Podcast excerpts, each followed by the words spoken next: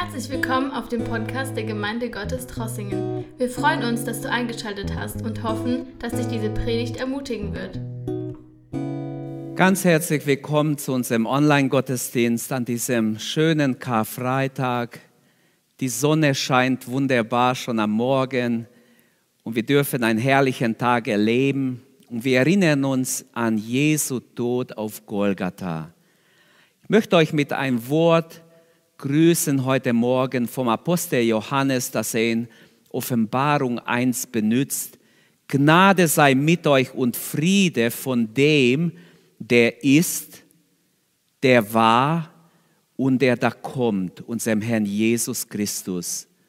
Wir danken Gott, dass er unsere Gebete erhört hat und dass diese Krankheit nachlässt aber wir sollen weiter beten, dass er es ganz stoppt, damit wir wieder hinaus dürfen und wieder uns versammeln dürfen, wieder gemeinsam Gottesdienst haben dürfen. Betet so kräftig mit und Gott wird uns erhören. Ich möchte kurz wiederholen, bevor ich zu meinem Thema heute komme. Ich möchte wiederholen, was ich am Mittwoch gesagt habe. Wir haben, die, die dabei waren, wir haben betrachtet Jesu Gebetskampf in Gethsemane. Wir haben gesehen, das Wort Gethsemane bedeutet Ölpresse und was dort geschah in diesem Garten. Wir sahen die vier Hauptmomente in Jesu Gebetskampf in Gethsemane. Und ich möchte nochmals hinweisen, denn ich werde hier weitermachen heute, wo ich am Mittwoch aufgehört habe. Wir sahen seine Vorbereitung für, diese, für dieses Gebet wie er seine Jünger mit sich genommen hat, seine elf Jünger, die er noch hatte, und acht von ihnen ließ er kurz nach dem Eingang ähm, einfach hinter sich und er hat gesagt, sie sollen mit ihm beten. Drei hat er weiter mitgenommen, Petrus, Johannes und Jakobus, nahm weiter hinein in den Garten und wollte, dass sie ganz nah bei ihm sind und auch für ihn beten. Und er ging dann noch einen Steinwurf weiter, ein kleines Stück weiter und hat dort dann intensiv gebetet. Jesus war sich bewusst, dass ein ganz schwerer Weg hinter ihm war. Und das war der zweite Hauptmoment in diesem Kampf, die Heftigkeit seines Kampfes im Gebet. Christus fühlte dieses Leid, die Bedrückung, den Schmerz, der Verlassenheit und der Kampf Jesu war heftiger und heftiger und sein Schweiß wurde zu Bluttropfen.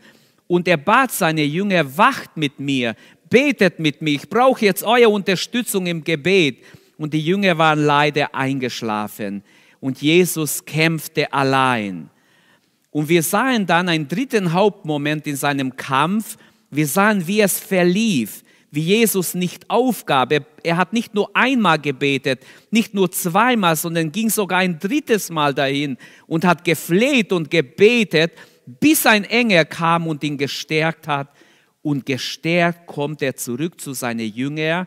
Und dann haben wir gesehen, wie dieser Kampf ausgeht. Christus wurde ermutigt im Gebet, diesen Kampf bis ans Ende zu kämpfen. Und er hat es gekämpft. Und wir haben gesehen, wie Jesu Gebetskampf in Gethsemane in große Einsamkeit, in Angst und Betrübnis geschah, aber im kindlichen Vertrauen auf seinen Vater. Es, er hat sich völlig im Einklang mit dem Willen des Vaters gewusst. Er hat beten können, nicht mein Wille, sondern dein Wille geschehe. Und heute möchten wir weitergehen und wieder bei Markus bleiben, in Markus 15 Ab Vers 33 möchten wir lesen, wie Jesus starb.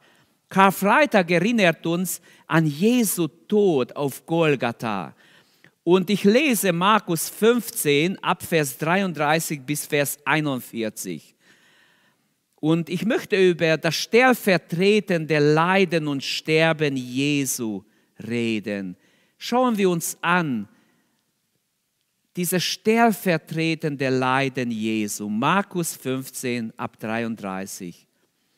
Und als die sechste Stunde gekommen war, wurde es bis zur neunten Stunde im ganzen Land dunkel. Und zur neunten Stunde schrie Jesus mit lauter Stimme, Eloi, Eloi, lema sabachthani, was übersetzt bedeutet, mein Gott, mein Gott, wozu hast du mich verlassen? Und einige, die dabei standen und es hörten, sagten, siehe, er ruft Elia an.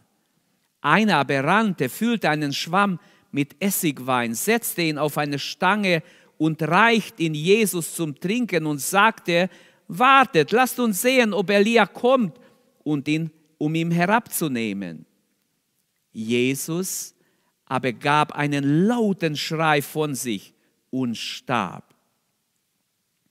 Und der Vorhang im Tempel wurde von oben bis unten entzweigerissen. Als aber der Hauptmann, der Jesus gegenüberstand, sah, dass er auf diese Weise starb, sagte er, wahrlich, dieser Mensch war Gottes Sohn gewesen. Aber auch einige Frauen verfolgten aus einiger Distanz alles mit. Unter ihnen befanden sich auch Maria aus Magdala, Maria, die Mutter von Jakobus, dem Kleinen und von Joses und Salome, welche ihm in Galiläa nachzufolgen und zu dienen pflegten. Und viele andere waren anwesend, die mit ihm nach Jerusalem gekommen waren. Bevor ich zum Text komme, möchte ich noch ein alttestamentlicher Text lesen. Im Buch Jesaja, Kapitel 53, haben wir eine Weissagung über Jesus Sterben und Tod, sogar was danach geschehen wird. Aber ich habe nicht Zeit, das ganze Kapitel zu lesen. Aber selbst die Juden haben lange gezweifelt, ob Jesaja 53 echt ist sie haben gesagt, es ist fast unmöglich, dass so eine genaue Voraussage möglich ist über den Messias etwa 700 Jahre bevor er überhaupt in Bethlehem geboren wurde. Und so hat man gezweifelt und man hat immer wieder die alten Manuskripten untersucht, geforscht, ob es nicht eine Fälschung war. Und als man 1947 die Qumran-Rollen fand in einer Höhle, ähm, in Israel, da hat man äh, gleich nachgeprüft, denn da waren ganz gut erhaltene Jesaja-Rollen. Und das, das Schöne war, dass Jesaja 53 fehlerfrei, ohne dass etwas zerstört wäre an diesen Manuskripten, genau zu lesen war. Und so möchte ich aus diesem Kapitel, das eine echte Weissagung eines Mannes Gottes Jesaja war, der unter der Salbung des Heiligen Geistes vorausgesagt hat, etwa 700 Jahre vorher, wie es Jesus auf Golgatha ergehen wird. Er spricht über den Knecht des Herrn, schon im Kapitel 52, auch im Kapitel 54, aber im Kapitel 53 über sein Leiden auf Golgatha. Und da heißt es im Vers 3, er nahm unsere Krankheit auf sich und trug unsere Schmerzen und wir dachten, er wäre von Gott geächtet, geschlagen und erniedrigt. Doch wegen unserer Vergehen wurde er durchbohrt, wegen unserer Übertretungen zerschlagen. Er wurde gestraft, damit wir Frieden haben. Durch seine Wunden wurden wir geheilt. Wir alle gingen in die Irre wie Schafe, jeder ging seinen eigenen Weg. Doch ihn ließ der Herr die Schuld von uns allen treffen. Er wurde misshandelt und niedergedrückt und gab kein Laut von sich, wie ein Lamm, der zum Schlachten geführt wird und wie ein Schaf vor seinen Scheren verstummt, so machte auch er den Mund nicht auf. Das ist unser Herr, der so geduldig gelitten hat, ohne zu klagen, ohne seinen Widersachern irgendwas Schlechtes zu sagen. Sogar hat er für sie gebetet. Auch wir wollen jetzt beten, bevor wir Gottes Wort versuchen zu erklären und äh, Gottes Wort uns vertiefen darin, möchte ich beten, dass der Himmel offen ist über uns. Dort, wo ihr seid, in euer Heimen, in euer Wohnzimmer oder wo ihr jetzt seid, mit eurer Familie allein, Öffne dein Herz, öffne du dich vor Gott, erlebe du Golgatha für dich persönlich. Halleluja, danke Vater, danke, dass wir in diesem Moment uns erinnern dürfen an diese wunderbare Geschehen auf Golgatha, das du zugelassen hast, wo du deinen Sohn für uns aus Liebe geopfert hast, wo er stellvertretend für uns starb, damit wir nicht den Tod für die Sünde sterben müssen. Danke, Vater, danke in Jesu Namen. Danke, dass Leben und volles Genüge aus dir strömt heute, dass wir empfangen dürfen Gnade um Gnade. Danke, dass Golgatha nicht umsonst war. Wir sind Frucht dieser, dieses Leidens Jesu.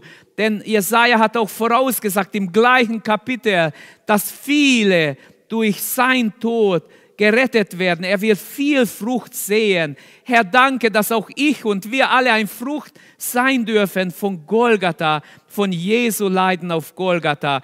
So sende dein Wort, Herr. Öffne jedes Herz. Öffne den Himmel über uns. Ich bitte dich, Herr, dass die Kraft deines Heiligen Geistes über mich ist und jeden Einzelnen, der zuhört, dein Heiliger Geist möge hineinsprechen und möge dein Wort senden. Mach gesund, was krank ist. Heile die Kranken im Namen Jesu. Vater, wir danken dir, dass du derselbe bist und dass wir mit deiner lebendigen Kraft heute Morgen gerade jetzt rechnen dürfen. Segne jeden Zuhörer und wir beten, Herr, dass dein Heiliger Geist sich manifestiert, sich offenbart in unser persönliches Leben. Amen. Amen. Das stellvertretende Leiden und Sterben Jesu. Ein kleiner Junge hat seine Mutter gefragt am Karfreitag, Mama, ich verstehe nicht, warum musste Jesus sterben? Kannst du es mir erklären? Warum musste Jesus sterben? Und die Mutter versuchte dem Jungen zu erklären, der nicht kapieren konnte, wieso musste Jesus überhaupt sterben. Und Tatsächlich gibt es sehr viele Menschen auch heute, vielleicht hört mir jemand zu, der nicht kapieren konnte bisher, warum musste Jesus sterben? Wenn Kinder jetzt zuhören, ich möchte es euch ganz einfach erklären, warum musste Jesus sterben? Auch wenn ich keine Kinderstunde jetzt mache, aber äh, es entstand ein Lied mit dieser Frage, warum musste Jesus sterben? Das Lied heißt, in der ersten Strophe steht, warum musstest du sterben, Jesus, Gottes Sohn? Warum hast du ertragen Schläge, Spott und Hohn? Warum flossen die Tränen aus dem treuen Gesicht? Warum hast du gelitten? Das verstehe ich nicht. Und man darf das sagen, wenn man es nicht versteht. Und der Heilige Geist öffnet unsere inneren Augen, damit wir es verstehen. Und wie ich schon sagte, ich glaube, es gibt auch heute Morgen in Deutschland Millionen Menschen, die nicht verstanden haben, warum Jesus gestorben ist oder warum musste er sterben. Die Bibel sagt, für uns ist Jesus gestorben. An unserer Stelle ist er gestorben. So groß ist Gottes Liebe, dass er seinen einzigen Sohn hingab. Jesus Christus hat sich stundenlangen Qualen für uns sündige Menschen hingegeben und sich der Folter hingegeben. Die Römer haben ihn ausgepeitscht. Er wurde ausgelacht, er wurde verspottet, geschlagen und bespuckt. All das nimmt er auf sich aus Liebe für uns. Ohne Jesu Tod für unsere Sünden wären wir alle und alle, die vor uns gelebt haben, alle, die noch nach uns eventuell leben werden, alle wären hoffnungslos verloren. Und dieses Lied bringt in die dunkle Finsternis etwas Licht und macht unser Herz weich. Und in der Strophe 3 heißt es, und ich hörte eine Stimme, das tat ich für dich, weil die Menschen ich liebe, opfere ich mich. Auch du kannst heute kommen, danke Jesus dem Herrn, alles tat er aus Liebe, alles für dich. Komm heute zum Herrn. Komm heute zum Herrn. Und hier wird klar, das tat er für mich und für dich. Jesus starb stellvertretend. Möge Gottes Gnade nicht vergeblich sein. Möge Gottes Gnade auch heute an diesem Tag nicht vergeblich sein für uns. Was würde geschehen, wenn Gott alle Sünde einfach töten würde, auslöschen würde? Jesus hat sich töten lassen. Er war bereit, diesen schrecklichen Tod zu erleiden, damit Gott uns nicht in die ewige Verdammnis werfen muss. Jesus liebt alle Menschen so sehr. Johannes 3:16, Gott liebt alle Menschen so sehr, dass er seinen einzigen Sohn hingibt, damit jeder, der an ihn glaubt, nicht verloren geht, sondern ewiges Leben hat. Warum müssen wir überhaupt erlöst werden?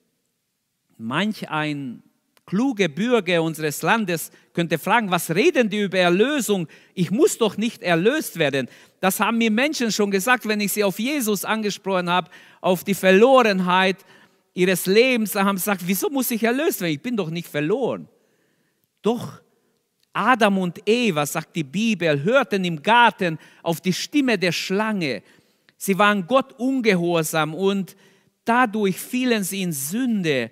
Und alle Menschen nach ihnen, das beschreibt Paulus im Römerbrief, Kapitel 5, dass alle Menschen nach ihnen sind in Sünde geboren und sie haben diese Erbsünde von klein auf. Man muss Kindern Sünde nie beibringen, Lügen nicht beibringen, die sind Profis darin. Diese Ungehorsam wurde, wie Gott angedroht hat, mit dem Tod bestraft, und zwar mit dem geistlichen Tod. Adam und Eva fielen nicht um an dem Tag, wo sie ungehorsam waren oder aus dem Frucht des Baumes gegessen haben, wo sie hätten nicht essen sollen, aber sie starben geistlich. Ihre Beziehung zu Gott war durchtrennt. Sie mussten den, dieses Garten, das Paradies verlassen. Nach der Bibel gibt es einen dreifachen Tod. Für die, die das noch nicht verstanden haben. Es gibt den leiblichen Tod, was wir alle kennen. Es ist der Augenblick, wo durch Sterben dem physischen Leben eines Menschen ein Ende gesetzt wird. Und es besteht in einer Trennung der Seele und des Leibes, des Geistes vom Leib. Aber es gibt auch einen geistlichen Tod. Das besteht im Tod des Geistes des Menschen. Der Mensch hat Leib, Seele und Geist. Auch wenn jemand das jetzt noch nicht glauben will, beschäftigen Sie sich damit. Es ist so. Kolosse 2,13, denn vorher wart ihr tot aufgrund eurer Schuld und weil euer altes Ich euch bestimmt hat. Und dieses Tod, der geistliche Tod, betret, äh, besteht in der Trennung von Gott. Es besteht darin, dass unser Geist tot ist. Wir haben keine Ahnung, dass Gott da ist. Wir haben keine Verbindung mit Gott. In diesem Sinne sind alle Menschen von Natur aus geistlich tot. Erst wenn ein Mensch zu Gott kommt und lebendig wird, wiedergeboren wird, wird sein Geist lebendig und er hat eine Verbindung mit Gott. Aber das Schlimme ist, die Bibel spricht von einem dritten Tod. Und das ist der ewige Tod. Das ist der Tod ohne Tod, wenn wir es so haben wollen. Der ewige Tod besteht in einem fortwährenden Sterben wollen und doch nicht sterben können. Es ist das Schicksal oder dieses schreckliche Los der Verlorenen in der ewigen Trennung und Hölle in der ewigen Trennung von Gott. Vom ewigen Tod gibt es keine Erlösung. Die Bibel sagt, wessen Name nicht im Buch des Lebens gefunden wird, nach dem jüngsten Gericht wird geworfen ins feurige Fuhl. Salomo hat schon ge gesagt, ist prophetisch, wenn wir so haben wollen, im Prediger 3,11, wohin der Baum auch fällt, da bleibt er liegen. Wie viele Menschen sind gestorben in den letzten Wochen? Wohin der Baum fällt, da bleibt er liegen. Es ist der Zustand des ewigen, von Gott getrennten Seins, nachdem man stirbt. Deshalb ist wichtig, im Leben jetzt in Ordnung zu kommen, mit Gott jetzt wirklich sein Leben Jesus Christus zu geben. Denn der Lohn der Sünde ist der Tod. Warum müssen wir errettet werden? Warum brauchen wir Erlösung? Der natürliche Mensch ist durch die Sünde getrennt von Gott. Jesaja 59, Vers 2. Eure Sünde trennt euch von Gott. Auch Römer 1, Vers 18. Paulus beschreibt es im Neuen Testament. Denn Gottes Sohn wird vom Himmel offenbart werden über alle Gottlosigkeit und Ungerechtigkeit der Menschen, welche die Wahrheit in Ungerechtigkeit äh, verkehren. Der Mensch ist nicht in der Lage, die Folge der Sünde auch nur teilweise zu überwinden. Der Mensch ist nicht in der Lage, sich aus der Patsche zu ziehen, wie man so schön sagt. Er kann die Herrschaft der Sünde über sein Leben nicht einfach abschütteln. Er ist gebunden und gekettet in Sünden. Er braucht Erlösung durch Jesus Christus. Nie wird er die Sünden, die ihn von Gott trennen, entfernen können und wieder in Gemeinschaft mit seinem Schöpfer können, kommen, außer durch Jesus. Kein Mensch kann sich selbst erlösen. Die ganze Selbsterlösungsversuche, die oft aus der östlichen Religionen kommen, sind menschliche Versuche, zu Gott zu kommen. Nun kommt Gott in seine unendlichen Liebe und kommt uns auf Golgatha entgegen, kommt uns in unserer Not, wenn wir so haben wollen, entgegen. Ich komme jetzt zum Text, das ich gelesen habe aus Markus 15, 33. Markus berichtet von übernatürlichen Ereignissen. Ich habe nicht die Zeit, heute Morgen auf alle diese Ereignisse einzugehen. Ich möchte erstmal auf diese Finsternis eingehen. Im Vers 33 wird über eine Finsternis gesprochen. Plötzlich kam ein Finsternis, als Jesus gekreuzigt wurde, praktisch oben am Kreuz hängt auf Golgatha. Plötzlich war eine Finsternis und es wird auch der Zeitraum gesagt von 12 Uhr bis 3 Uhr. Die Sonne ist im Nahosten, wenn wir in Israel sind, am stärksten genau in dieser Zeit von 12 bis 3, am hellsten ist die Sonne. So zwischen der sechste und neunte Stunde, wie sie die Uhr gezählt haben, damals oder die Zeit eingeteilt haben, kann kein Sonnenfinsternis gewesen sein. Und noch dazu wissen wir, dass die Juden immer das Passafest am 15. Nissan immer zur Zeit des Vollmondes gefeiert haben. Das heißt, es ist unmöglich, dass ein Sonnenfinsternis stattgefunden hätte. Deshalb ist es ganz deutlich, dass hier, hier geht es ganz klar um das souveräne Eingreifen Gottes in die Naturgesetze. Die Bedeutung dieses außergewöhnlichen Naturereignisses ist ein Hinweis, dass auch der Vater, der Himmel, vielleicht die ganze Engelschar mittrauern und der Vater schmerzt es, dass sein Sohn unter der Last der Sünde auf Golgatha am Kreuz hängt. Auf Golgatha trifft Gottes Gericht die Sünde, die gerade auf Jesus liegt. Diese dreistündige Finsternis während der Kreuzigung war ein klares Reden Gottes.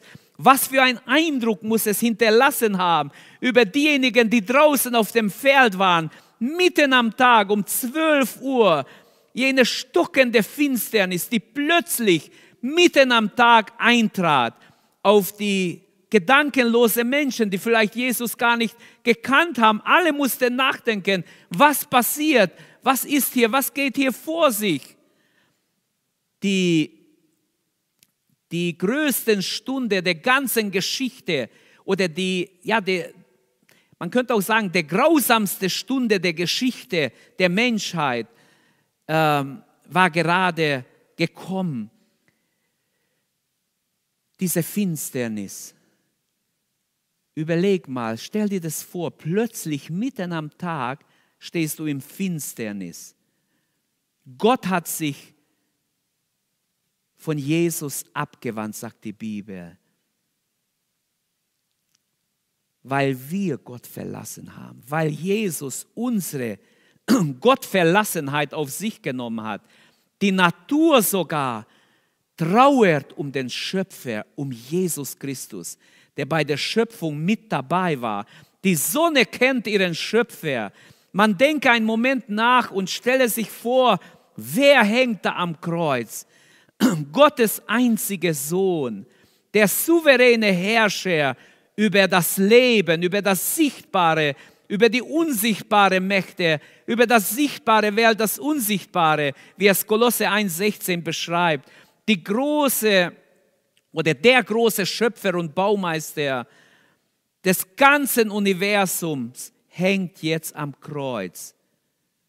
Die Finsternis bewies, dass Christus tatsächlich der Sohn Gottes ist. Zweifelsohne wurde der Spott der Menschen sofort eingestellt. Nachdem diese tiefe Finsternis kam, hat kein Spötter weiter gespottet. Plötzlich mussten sie aufhören. Und die Finsternis steht für den finsteren Tag, für den finsternsten Tag der Menschheitsgeschichte, wenn ich es so sagen darf. Denn auch Christus hat einmal für die Sünden gelitten, sagt der Apostel Petrus, der Gerechte für die Ungerechten, damit er uns zu Gott führe. Und er, wollt, er wurde getötet nach dem Fleisch, aber lebendig gemacht nach dem Geist.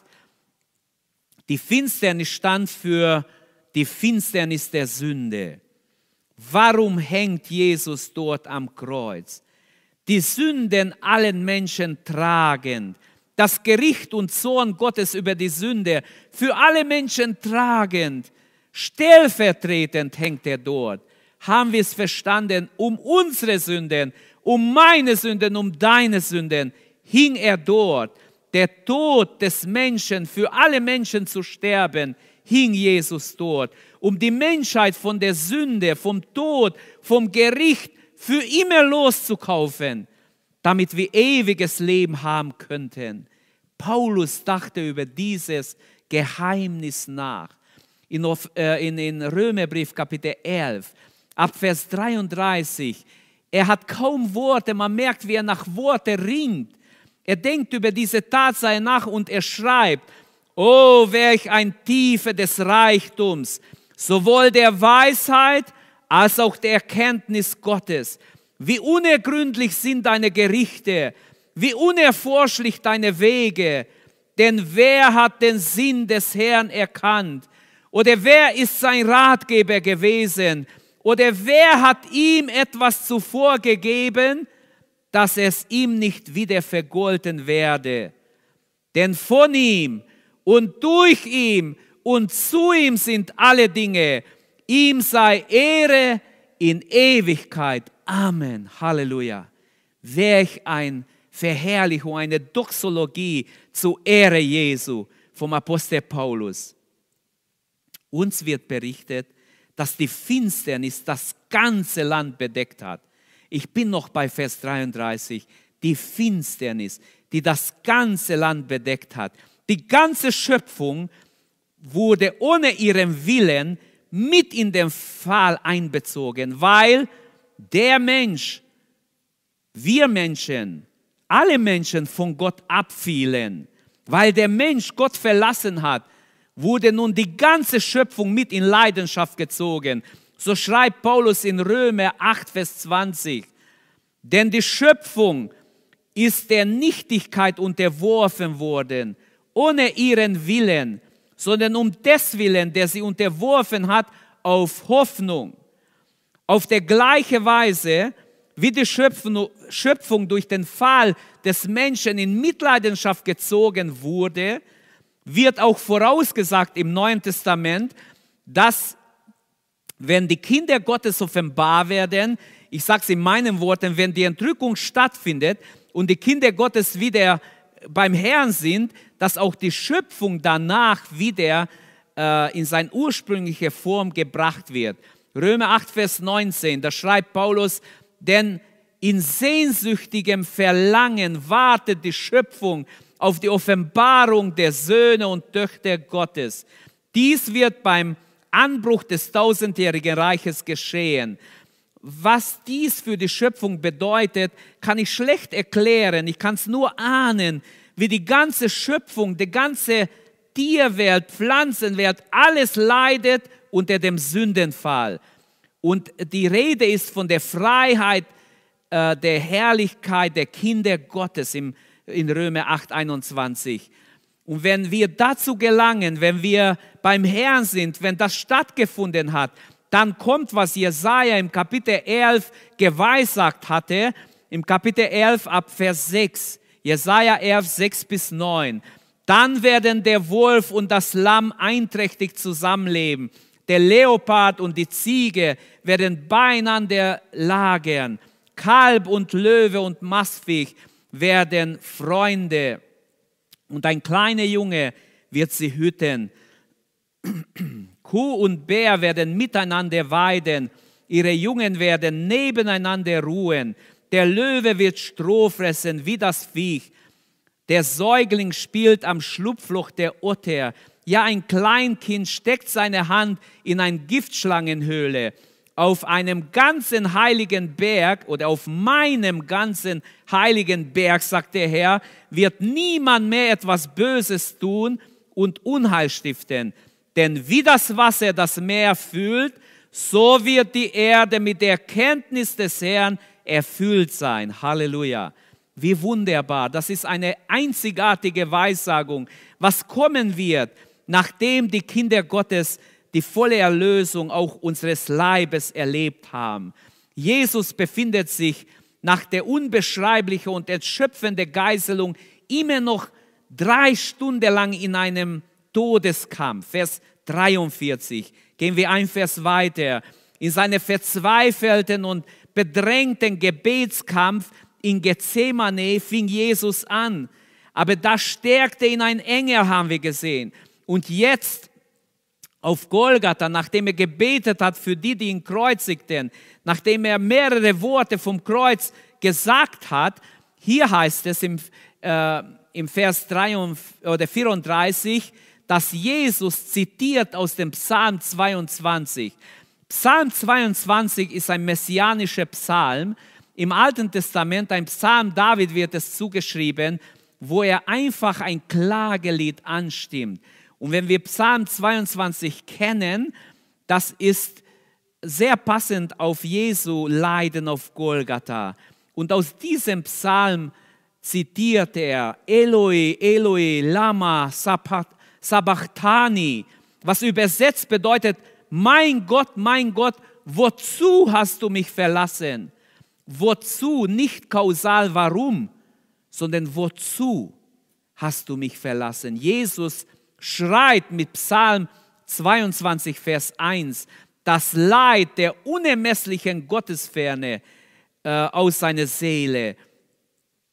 Er spürt Gottes Gericht über sich, weil er die Sünde von uns alle auf sich genommen hat. Jetzt schreit er in eine Situation, die er noch nie hatte. Jesus fühlt, dass Gott ihm sein Gegenwart erzogen, ja, entzogen hatte. Er fühlte, dass Gott nicht mehr mit ihm war. Diese Verlassenheit von Gott macht Jesus am meisten zu schaffen.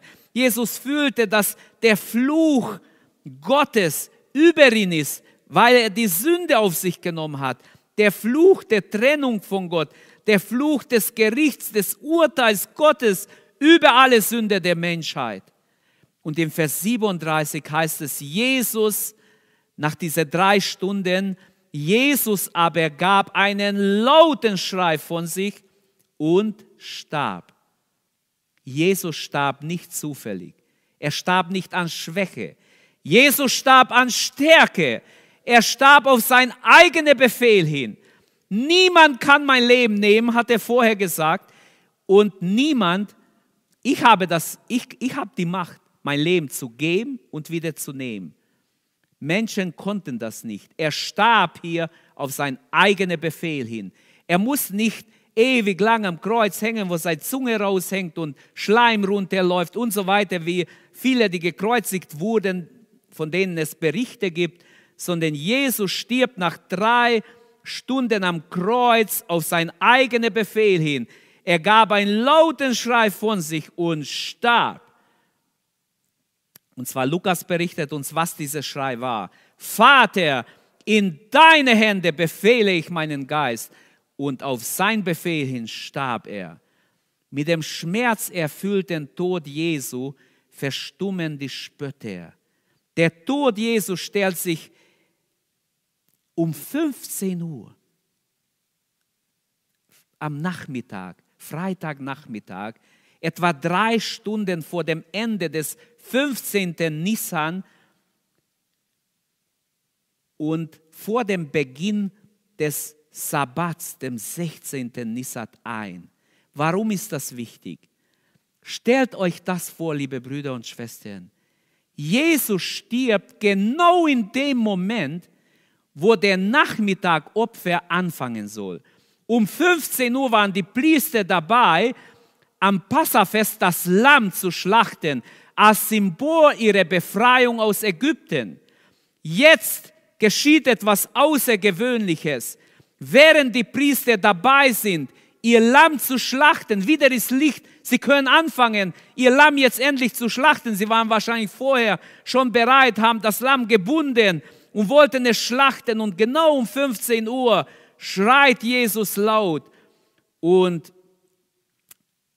während sie ein Lamm schlachten als Sinnbild für die Befreiung, für das Volk, wurde außerhalb des Mauers, das muss ich auch sagen, Jesus wurde nicht direkt innerhalb des Mauers in Jerusalem gekreuzigt, sondern weil er ja gekreuzigt wurde, als verflucht gilt, muss er außerhalb des Lagers gehen, außerhalb der Stadtmauer gehen. Wäre eine Verachtung. Der Herr darf gar nicht im Stadt innen drin sterben. Aber interessant, wie Gott alles zusammenbringt. Jeder Moment stimmt. Genau wo das Opfern anfangen soll, stirbt das wahre Lamm Gottes. Paulus kann sagen, denn als unser Passalam ist Christus geopfert worden. Hebräer 13, 12 äh, macht eine Anspielung wahrscheinlich der Apostel dort genau auf dieses Problem, dass Jesus aus der Stadt hinausgeschoben wurde und draußen gekreuzigt wurde. Da heißt es in Hebräer 13, 12, deshalb hat auch Jesus, um durch seinen eigenen Blut das Volk zu heiligen, außerhalb des Tores gelitten. Lasst uns also zu ihm vor das Lager hinausziehen und sein Schmach auf uns nehmen. Ich verstehe darunter, dass wir bereit sein sollen, um Jesu willen jede Verachtung, jedes Leid auf uns zu nehmen. Lasst uns mit ihm hinausgehen außerhalb des Lagers. Stelle dich für Jesus hin. Bezeuge Jesus. Schäme dich nicht für Jesus. Bekenne dich zu Jesus, egal in welcher Situation es sein wird und noch in der Zukunft, wo die Verfolgung über die Christen kommt, sein wird. Denn wir haben hier keine bleibende Stadt, sondern wir suchen die künftige, die zukünftige. Durch ihn also lasst uns Gott alle Zeit das Opfer des Lobes darbringen, nämlich die Frucht der Lippen, die seinen Namen preisen. Vergesst nicht Gutes zu tun und mit anderen zu teilen, denn an solchen Opfer hat Gott gefallen. Halleluja. Vergesst nicht Gutes zu tun, auch in diesen Tagen nicht. Du kannst viel Gutes tun, auch wenn du nicht so frei bist wie sonst. Das Kreuz trennt endgültig Gegner von Jünger, will Markus sagen. Sie werden getrennt, die Gegner und die Jünger Jesu. Der Markus-Bericht konfrontiert jeden Leser und auch jeden Hörer mit der Frage, mit der brennenden und, und folgeschweren Frage, bist du Gegner Jesu oder bist du Jünger Jesu, Nachfolger Jesu? Diese Frage muss jeder selbst beantworten. Bist du ein Gegner Jesu? Hilfst du dem Reich Gottes? Bist du da für Jesus? Kann er dich senden? Bist du bereit, dein, dein Bequemzone zu verlassen, hinauszugehen außerhalb des Lagers?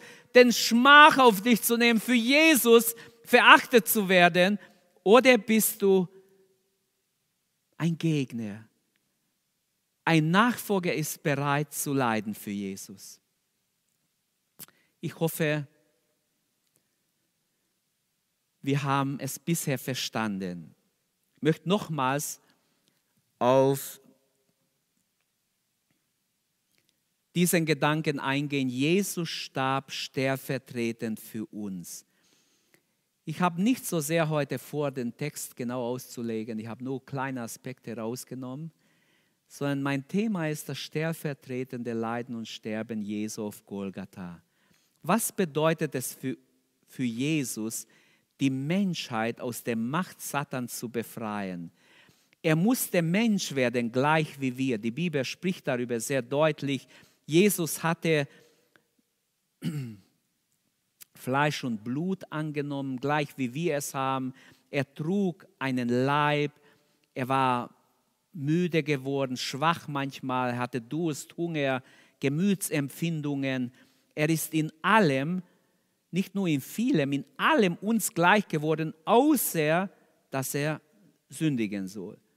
Hebräer 4, Vers 15 sagt, denn wir haben nicht einen Hohepriester, der nicht Mitleid mit uns haben konnte, könnte, sondern wir haben einen Hohepriester, der versucht wurde, ist genau wie wir, genau gleich wie wir, ausgenommen die Sünde.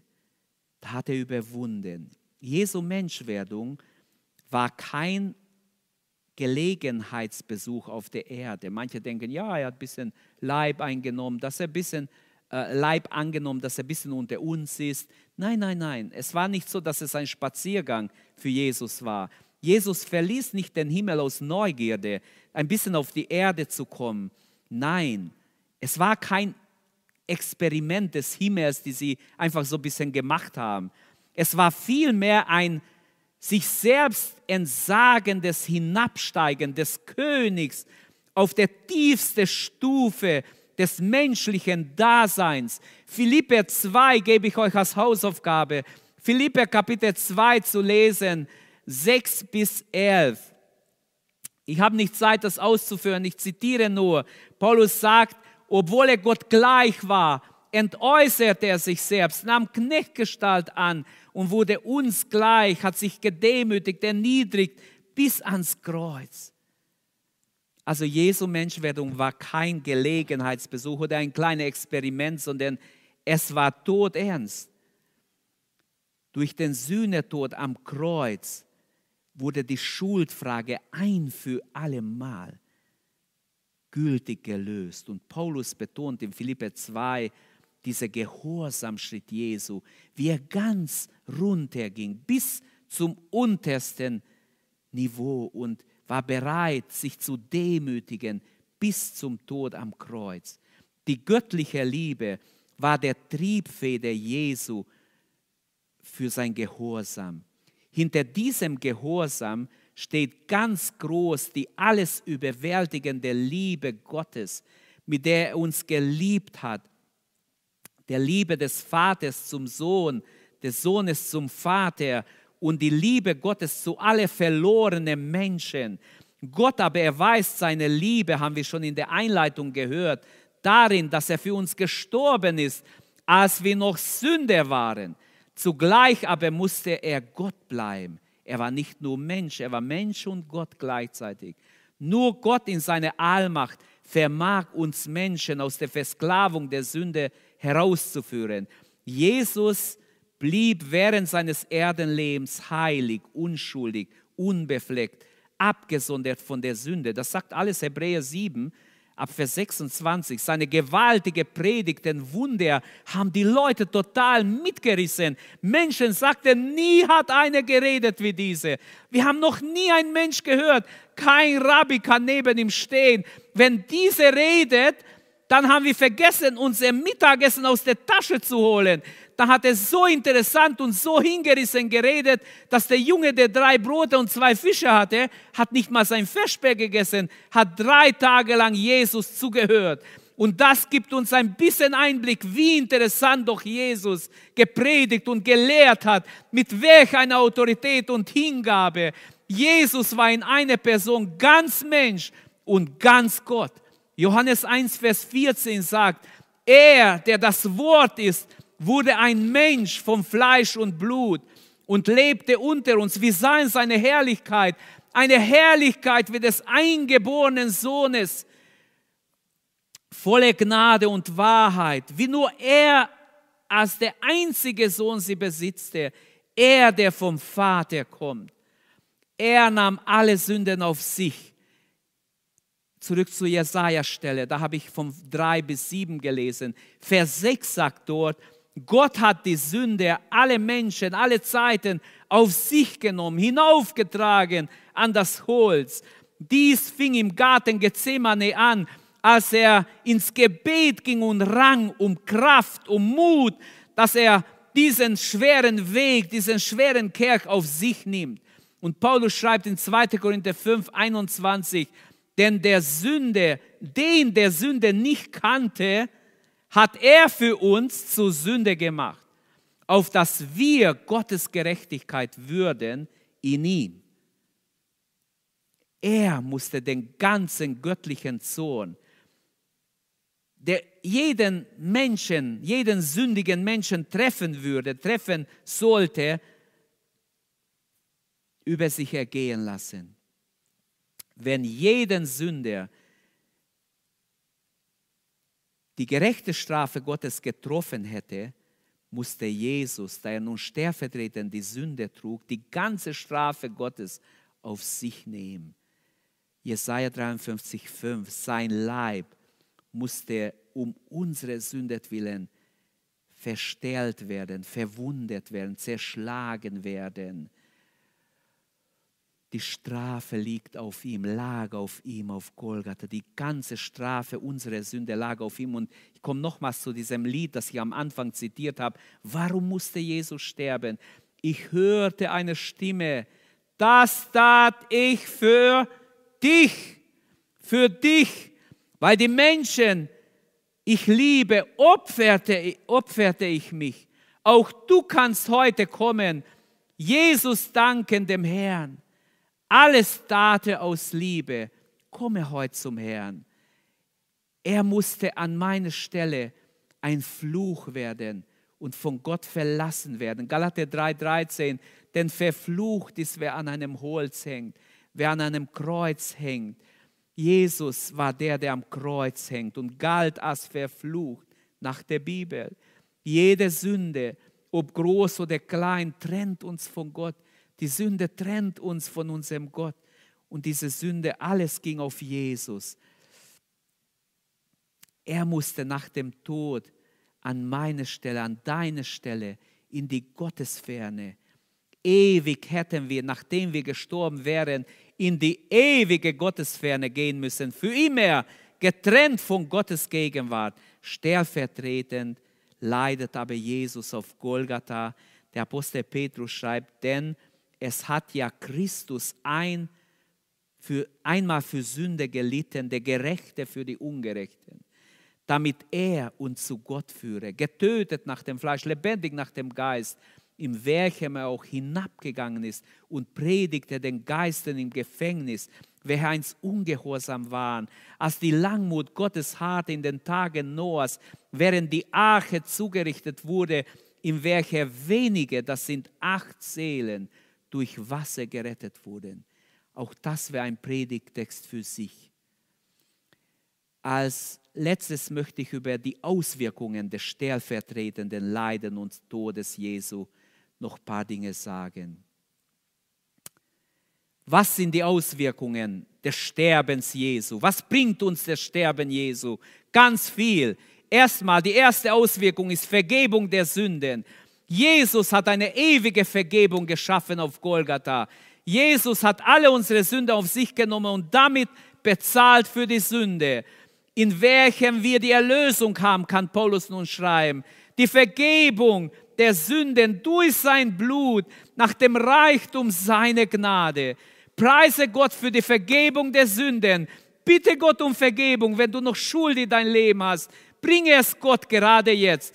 Jesus bittet Vergebung an, grundsätzlich jedem, jedem, der seine Sünde bereut und es bekennt. Wenn wir unsere Sünde bekennen, so ist er treu und gerecht, dass er uns unsere Sünde vergibt. Halleluja. Und reinigt uns von aller Ungerechtigkeit. In Christus sind sogar die Erbsünden vergeben und die Tatsünden, jede einzelne Sünde, aber auch die Erbsünde wird durchbrochen. Er brachte zweitens Befreiung von der Folge der Sünde, von der Gebundenheit der Sünde. die Strafe, die unsere Sünde nach sich gezogen hätte, fiel auf Jesus. Wir hätten es nie geschafft. Aber die Vergebung hebt sowohl für die Zeit auch wie für die Ewigkeit die Trennung von Gott auf. Wir haben nun Vergebung. Hebräer 2, da heißt es im Vers 14, so konnte er, Jesus, von ihm ist die Rede, durch den Tod den entmachten, der mit Hilfe des Todes seine Macht ausübt, nämlich den Teufel, und konnte die, deren ganzes Leben von der Angst vor dem Tod beherrscht war, aus ihrer Sklaverei befreien. Also in Christus sind wir durch die Vergebung vollkommen befreit vom Zorn Gottes. Und wir stehen deshalb nun in eine ganz neue Beziehung zu Gott. Er wurde um unsretwillen bestraft, sagt Jesaja. Und jetzt sind wir in ein Friedensverhältnis, damit wir Frieden hätten. Durch seine Wunden sind wir geheilt. Glaube das, wenn du krank bist. Glaube es jetzt, dass durch die Wunden Jesu dir Heil widerfahren wird. Auch jetzt, weil er sendet sein Wort und sein Wort macht immer noch gesund.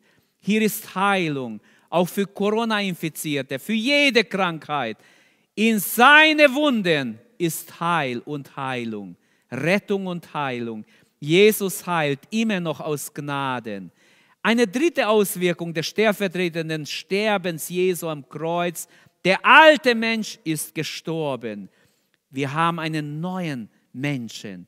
Der alte Mensch ist Teil unseres Lebens, auf welches Satan Anrecht hat. Es ist die sündliche, verdorbene und der Herrschaft des Sklaven, die alte Natur. Und dieser alte Mensch ist durch den Glauben mit Christus mitgekreuzigt. Und die Bibel lehrt uns in Römer 6, Vers 6, der Leib ist der Sünde abgetan. Das heißt, haltet euch als gestorben. Lernen wir, das neue Leben zu leben. Unterstützen wir das neue Leben. Unser Leib braucht der Sünde grundsätzlich keine Sklavendienst mehr tun. Nein, das denken wir im Kopf, und in unsere Gedanken und dann tun wir es. Aber wenn wir das Wort so annehmen, wie es hier steht, die Herrschaft der Sünde über unser Leib ist aufgehoben, ist außer Wirkung gesetzt.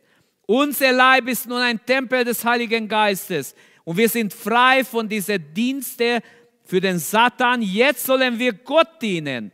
So steht es in Römer 6, 13 und 14. Stellt euch nicht Stellt auch nicht eure Glieder der Sünde dar zum Werkzeug der Ungerechtigkeit, sondern stellt, steht euch, äh, stellt euch selbst Gott dar als Lebende aus den Toten und eure Glieder Gott zum Werkzeug der Gerechtigkeit. Denn die Sünde wird nicht über euch herrschen, denn ihr seid nicht unter dem Gesetz, sondern unter der Gnade. Römer 6, Vers 7 zeigt, dass wir juristisch rechtmäßig frei sind von der Sünde. Und eine vierte und letzte Auswirkung des stellvertretenden Todes Jesu, Erlösung aus der Macht Satans. In Hebräer 2,15 wird uns gesagt, dass der Satan durch den Tod Jesu entmachtet worden ist. Und da gibt es viele andere Stellen, zum Beispiel Kolosse 2,15. Als er die Fürstentümer und die Gewalten ausgezogen hatte, stellte er sich öffentlich zur Schau, indem er durch dasselbe, also durch das Kreuz, über sie einen Triumph hielt. Oder Paulus fragt im großen Auferstehungskapitel in 1. Korinther 15, Vers 55, Tod, wo ist dein Stachel? Wo ist, o oh Tod, dein Sieg? Der tödliche Stachel des Todes hat Jesus getroffen, muss nicht dich treffen. Wenn du aber nicht umkehrst, wird es dich treffen und verdammen. Aber Jesus starb für deine Schuld. Wir dürfen im Glauben bekennen, dass der Satan und mit ihm sein Reich entmachtet und besiegt ist. Unser Glaube ist der Sieg, ruft Johannes in 1. Johannes 5, Vers 4. Unser Glaube ist der Sieg, der die Welt überwunden hat, nicht überwinden wird, überwunden hat. Halleluja. Gott sei Dank für Golgatha, die Stätte des höchsten Fluches, verwandelt Jesus in eine Stätte des höchsten Segens. Noch nie ist so ungerecht geurteilt worden wie bei Jesu Kreuzigung. Noch nie so ein vollkommener Sieg vollbracht worden wie auf Golgatha. Eine ewige Erlösung für die ganze Menschheit wurde geschaffen. Noch nie wurde so eine große Glaube bewiesen, wie im Garten Gethsemane, das bis ans Kreuz hielt und auf Golgatha, wo Jesus starb. Jetzt ist Golgatha ein schönes Wort, ein wunderbares Wort, das wir lieben dürfen und sollen und das wir lieben. Ein schönes Wort. Jesus wurde nicht in eine Kathedrale zwischen zwei schönen Kerzen einfach gekreuzigt, sondern draußen, wie ich sagte, außerhalb der Stadtmauer, als Unreine, als Abgelehnte, als Unwürdige, als Verfluchte, hinausgestoßen, draußen wurde er gekreuzigt. Es war keine schöne Zeremonie, dass man so schön verpacken möchte heute. Nein, zwischen zwei Mördern sogar wird er gekreuzigt. Als ein Hinweis, auch er ist ein Verbrecher, ein Falscher, den sie ablehnen. Deshalb werden wir aufgefordert, lasst uns mit ihm hinausgehen, außerhalb des Lagers und sein Schmach tragen. Ich schließe damit, dass ich nochmals betone, Jesu Tod war kein Unfall. Es war nicht zufällig. Es war kein Unfall. Es war absolut notwendig. Jesu Tod war nicht das Ende. Es war die Wende der Menschheitsgeschichte. Ab jetzt ist Erlösung möglich. Halleluja. Jesu Tod ist etwas ganz Besonderes, ist wie ein Anker für die ganze Menschheit, wo man sich festhalten kann. Je mehr wir in der Endzeit hineingehen, werden wir sehen, ab sofort, wenn wir spüren und sehen, dass wir mehr leiden müssen, mehr Kreuz tragen wird nötig sein und mehr mit Christus sich identifizieren. Gott sei Dank für Golgatha. Golgatha soll auch für dich der Wendepunkt sein. Glaube an Jesus, nimm Jesus an, dank ihm für Golgatha, bekenne deine Schuld. Gott ruft, lasst uns versöhnen mit Gott. Golgatha ruft. Man könnte auch hier sagen, in diesem Kontext, Golgatha ruft dir zu, lass dich versöhnen mit Gott. Gott sei Dank für Golgatha. Wir wollen nun beten, dass Gott uns in unser Leben, in unsere Nachfolge einen offenen Himmel schenkt. Liebe Brüder und Schwestern, liebe Zuhörer, betet mit. Ich möchte jetzt beten zum Schluss und Gott bitten um einen offenen Himmel, dass wir nicht nur traditionell Karfreitag äh, feiern, sondern Karfreitag erleben. Das ist etwas, was wir erleben müssen, immer wieder neu erleben. Die Kraft von Golgatha strömt neues Leben strömt. Für alle, die glauben, für alle, die Jesus von Herzen lieben, empfangen Kraft und Gnade für ihr Alltag. Halleluja. Vater, wir danken dir. Wir danken dir, dass du einen ewigen Plan gemacht hast. Du, hast einen Plan der Erlösung entworfen. Jesus Christus, dein Sohn, hat es ausgeführt. Und der Heilige Geist wendet es an. Wir können sehen, wie er jetzt um jeden Menschen ringt. Dein Wort sagt, du sprichst zu den Menschen einmal und verschiedentlich. Und die Menschen nehmen es oft nicht ernst. Aber Herr, du redest heute Morgen.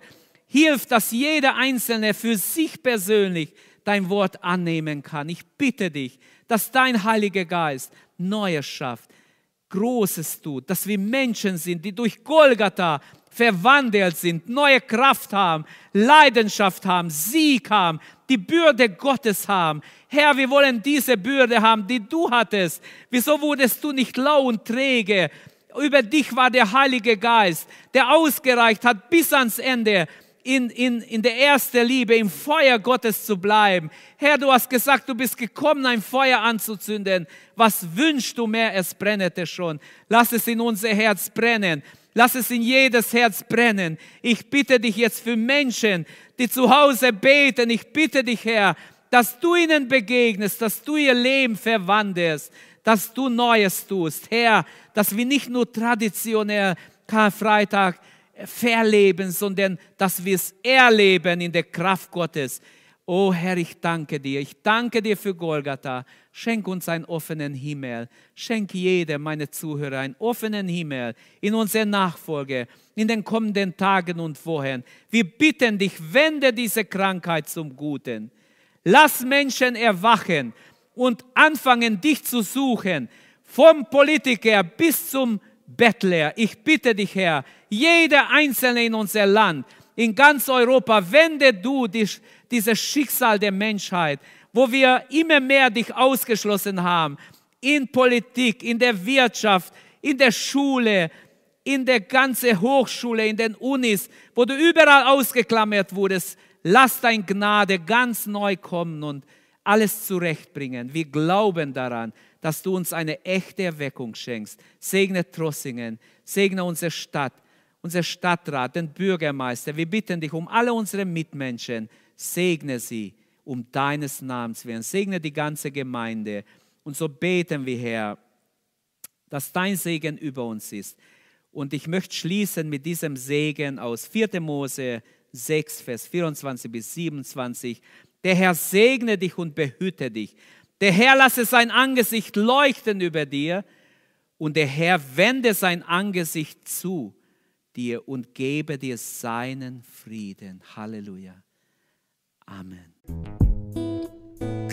Danke, dass du unsere Predigt angehört hast. Wenn dich die Botschaft angesprochen hat, dann teile sie gerne mit deinen Freunden und Bekannten, dass auch sie diese Predigt hören können. Wir wünschen dir Gottes Segen.